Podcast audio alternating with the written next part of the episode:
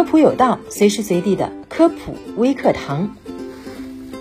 随着炎热夏季的慢慢来临，小龙虾成了吃货们夜宵餐桌上出现率最高的单品。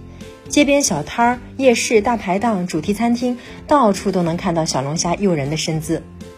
不知细心观察的朋友们有没有发现，小龙虾在没有熟之前并不是红色的？那究竟是什么让它在爆炒之后变色了呢？接下来我们就一起来揭开它爆红的秘密。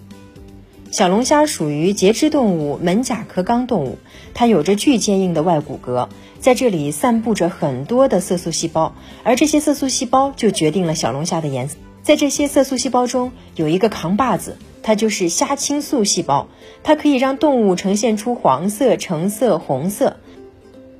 但是虾青素也不是随随便便就能让你看见的，它一般都隐藏在蛋白质里，或多或少的呈现出低调的蓝紫色、青绿色。所以说啊，小龙虾生前就是这个颜色。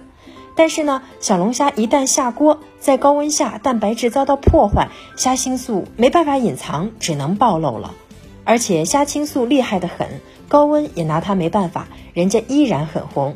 其他的色素就没有那么幸运了，最终和蛋白质一起分解了。所以说，最后就剩下虾青素，那小龙虾可不就变红了吗？都说啊，吃小龙虾对身体不好，其实人家对身体也是有好处的。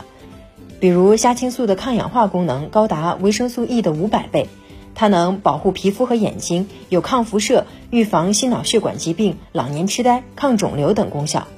不过吃什么都得适可而止。做小龙虾的调料还是很刺激的哦。好了，以上就是本期科普有道的全部内容了，非常感谢您的收听，下期我们不见不散。